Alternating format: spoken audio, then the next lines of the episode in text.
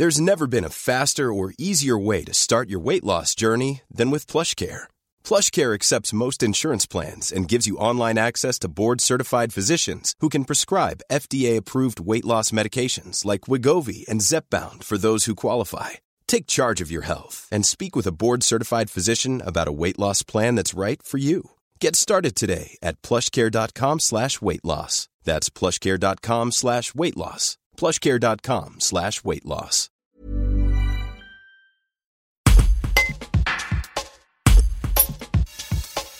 Olivier Clochard, co-directeur du laboratoire Migrinter à l'Université de Poitiers, explique les différents mécanismes de la migration internationale et pourquoi Montgenèvre est devenu un lieu de passage. Un reportage de Justin Mourez. Le laboratoire Migrinter, donc c'est un laboratoire basé à l'université de Poitiers, qui est soutenu également par le CNRS et qui comporte une quarantaine de membres euh, de différentes disciplines, euh, des géographes, des anthropologues, euh, des juristes. Et on travaille sur les questions relatives aux migrations internationales depuis près de 40 ans, ce dans différentes espaces de différents continents, que ce soit l'Europe, l'Afrique, l'Asie, voire l'Amérique du Sud. À Briançon, depuis 2016, il y a de, nombreux exilés qui, passent par Briançon, qui sont d'abord passés par le col de l'échelle notamment, puis par le, col de, de Montgenèvre. Comment expliquer que du jour au lendemain, euh, le Briançonnais soit devenu un lieu de passage d'un de, parcours migratoire bah, Le, le Briançonnais est devenu un, lieu de passage euh, de nombreux parcours migratoires liés au fait que les politiques euh, migratoires, notamment les politiques françaises, ont renforcé leur contrôle euh, aux frontières internes et notamment à la frontière entre l'Italie et la France. Donc ce sont des contrôles qui se sont renforcés, euh, je dirais, commencé à se renforcer à partir du printemps arabe en 2011 et avec ce qu'on a appelé la crise migratoire, même si on n'était pas vraiment une, hein, c'était plutôt une crise de, des, politiques d'accueil. Mais en 2015, où là, effectivement, il y a eu l'établissement donc de, différentes compagnies policières et de gendarmerie à différents passages, d'abord plutôt dans la euh, vallée basse euh, autour de Menton et, Vintimille, et ensuite qui se sont, je dirais, euh, mises en place dans la vallée haute,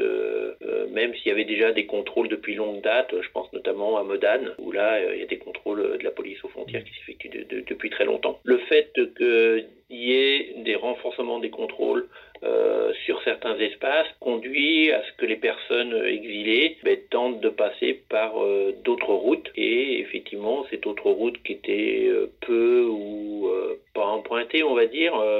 depuis de nombreuses années, les redevenus, euh, dans le sens où, si on fait référence à l'histoire, Briançon a toujours été une ville, de, de transit, on pense notamment à l'immigration italienne, euh, du, début du XXe siècle jusque dans les années 50-60. Cette année, enfin, depuis, depuis l'été dernier, les nationalités des personnes exilées qui passent par Briançon euh, sont davantage des, des, personnes euh, qui viennent d'Afghanistan, il y a beaucoup d'Iraniens aussi, des Marocains, et qui sont tous passés par ce qu'on appelle la route des Balkans. Alors qu'au début de euh, l'ouverture du passage entre guillemets dans le Briançonnais, c'était davantage des hommes plutôt jeunes, euh, parfois même euh, pour beaucoup mineurs, qui venaient d'Afrique de l'Ouest, qui passaient par la Libye, par, par des boat people en Méditerranée qui remontaient l'Italie. Et aujourd'hui, le, finalement, le, les, les, nationalités changent et même la route, le parcours migratoire change lui aussi avec, avec cette, cette route des Balkans. Comment, comment ça aussi ça peut s'expliquer? Est-ce qu'on a une explication par rapport à, par rapport à ça L'explication, on dirait, elle peut être double, dans le sens, ça peut être euh, lié d'une part euh, aux situations qui, s'opèrent dans, les pays d'origine, euh, voire les pays de transit, qui va conduire telle nationalité ou tel groupe de personnes issues d'un pays à, partir, et donc ce qui fait qu'à un moment donné, on, va avoir, je dirais, l'émergence ou d'un nombre relativement important de personnes issues d'une nationalité, donc c'est ce qui, ce qui explique que parfois voilà, l'importance soit d'Afghans, soit d'Iraniens, euh, ou euh, si on, je pense, euh, ça aurait été au début des, des années 2010, on aurait peut-être eu davantage de Syriens, voilà, donc ça, mmh. ça c'est un, un des éléments explicateurs. Un deuxième élément qui explique qu'il y a ces changements de nationalité, c'est que, ben, comme nous tous, hein, les gens euh, entre eux sur les différents réseaux sociaux. Lorsqu'il y a des routes qui semblent relativement euh, accessibles, euh, faciles, eh bien la communication se fait et peut engendrer effectivement des on va dire peut engendrer des phénomènes ben de, de, bouche à oreille qui conduit effectivement à ce que on ait davantage de, de, personnes issues d'une nationalité qui va passer par, par tel endroit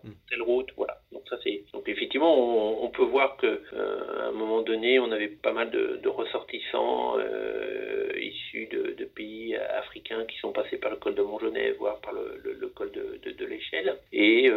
qu'aujourd'hui effectivement que ces, nationalités sont supplantées par euh, d'autres nationalités en provenance euh, d'Iran ou d'Afghanistan, euh, voilà, qui, sont liées, je dirais, à des, faits vraiment de, de, de, de réseau, de, communication, qui sont parfois plus ou moins entretenus par des réseaux de passeurs, mais pas toujours. Hein. Ça peut être aussi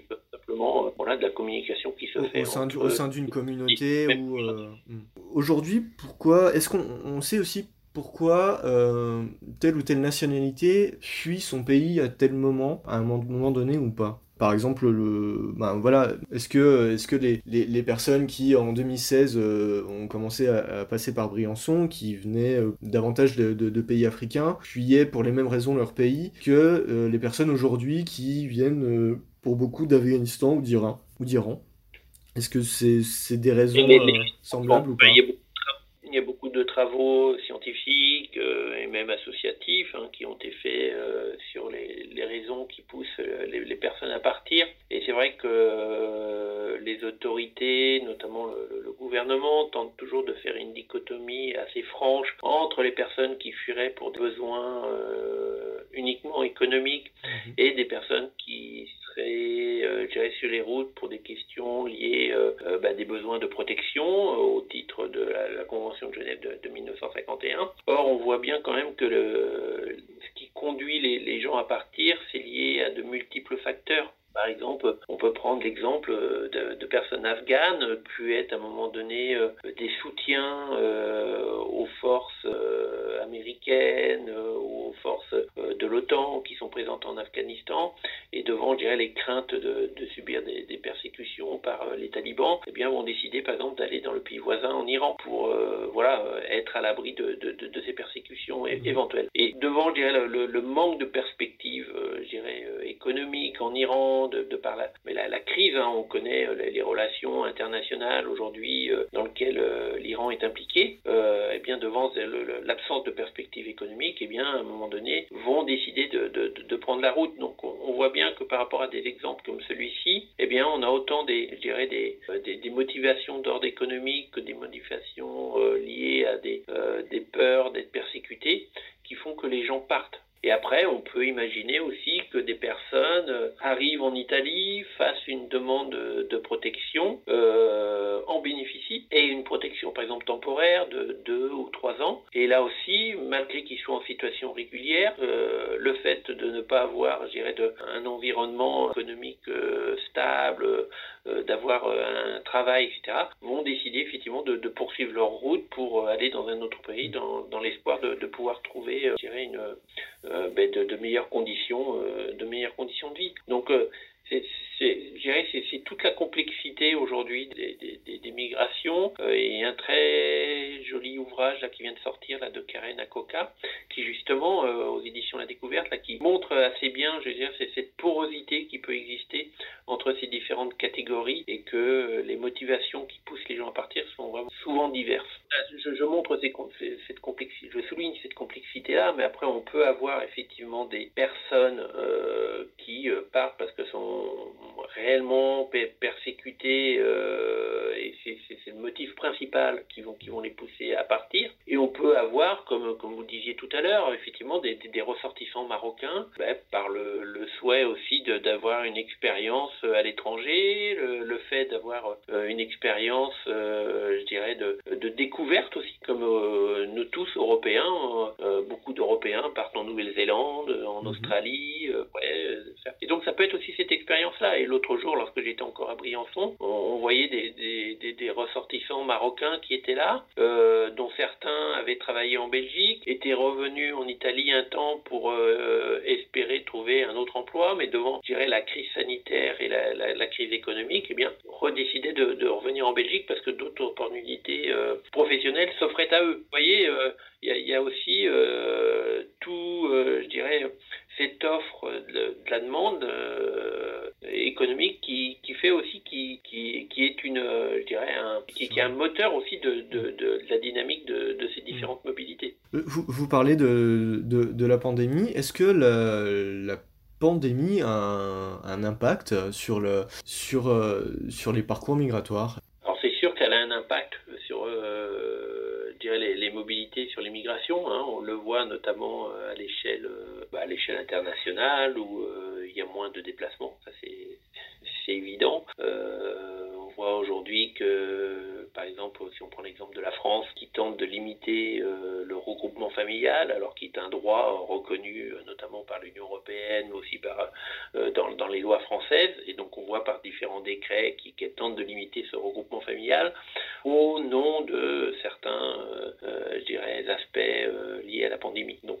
effectivement, il y, a, des impacts. Après, sur le sur l'immigration irrégulière, euh, lorsque les personnes ne sont pas autorisées à franchir euh, certaines frontières. Là, on voit que les choses se poursuivent, hein, on ne voit pas forcément d'infléchissement parce que euh, effectivement, les, gens sont avant tout, je dirais, motivés de, de, de, rechercher de, meilleures conditions d'existence, euh, tout en respectant, comme nous tous, aussi les, je dirais, les différents gestes barrières. Euh, voilà, ce sont des gens aussi assez responsables vis-à-vis de, euh, de ce qui se passe autour. Pour revenir un petit peu à, la, ce qui est appelé la route des Balkans, euh, quelles euh, les associations euh, qui œuvrent dans le Briançonnais, qui viennent en, qui viennent assister les, les personnes exilées, re, retranscrivent, enfin, parlent d'un parcours, euh, d'une route très difficile, très très éprouvante pour les pour les personnes exilées. Est-ce que euh, et notamment avec des de, gros soucis en Bosnie a priori et en Croatie, est-ce que cette route, voilà, est-ce qu'elle est, elle est, très dangereuse pour les pour les exilés, très difficile? Bah, Elle est devenue parce que il y a je dirais, des forces de police aux frontières, notamment croates, slovènes,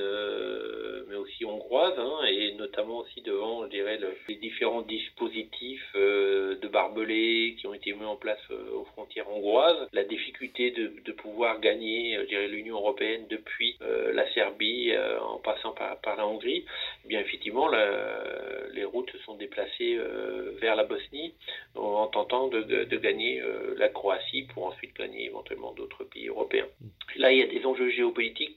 greffer, je dirais, sur, euh, sur cette route-là, dans le sens où euh, la Croatie euh, n'est pas encore intégrée à l'espace Schengen, et quelque part, elle doit montrer aussi qu'elle joue ce rôle de gardien des, des, des frontières extérieures de l'Union européenne. Donc, quelque part, ils vont renforcer, parfois, je dirais, de manière quand même assez brutale, hein, plusieurs rapports associatifs, je pense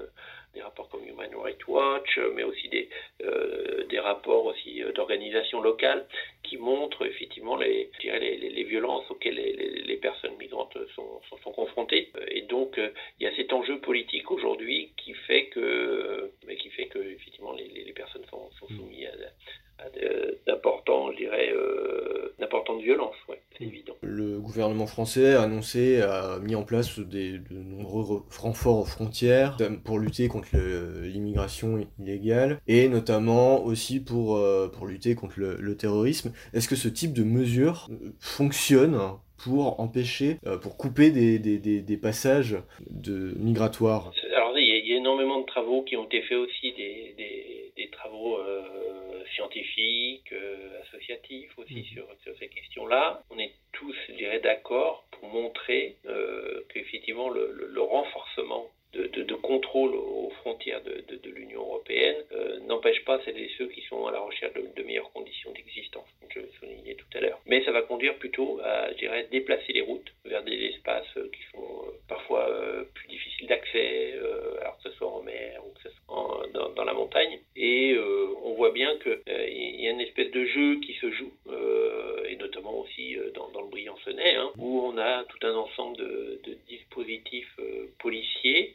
qui sont mis en place et euh, bah, qui conduit à ce que les personnes voilà, tentent quand même de passer. Donc il y aura des soirs où il y aura une présence policière assez conséquente et donc qui vont conduire à ce que les personnes ne puissent pas passer. Puis il y a d'autres soirs où, euh, pour différentes raisons, elles ne seront moins présentes et donc là, effectivement, le, passage se fera plus, plus facilement. Donc voilà, on est dans une espèce de jeu et euh, je dirais au-delà de ça, c'est qu'il y a quand même tout un ensemble de, euh, de règles que les autorités seraient censées normalement respecter. Je pense que les autorités, je pense notamment aux différents corps des, forces de l'ordre, mais après, derrière ça, il y a des injonctions qui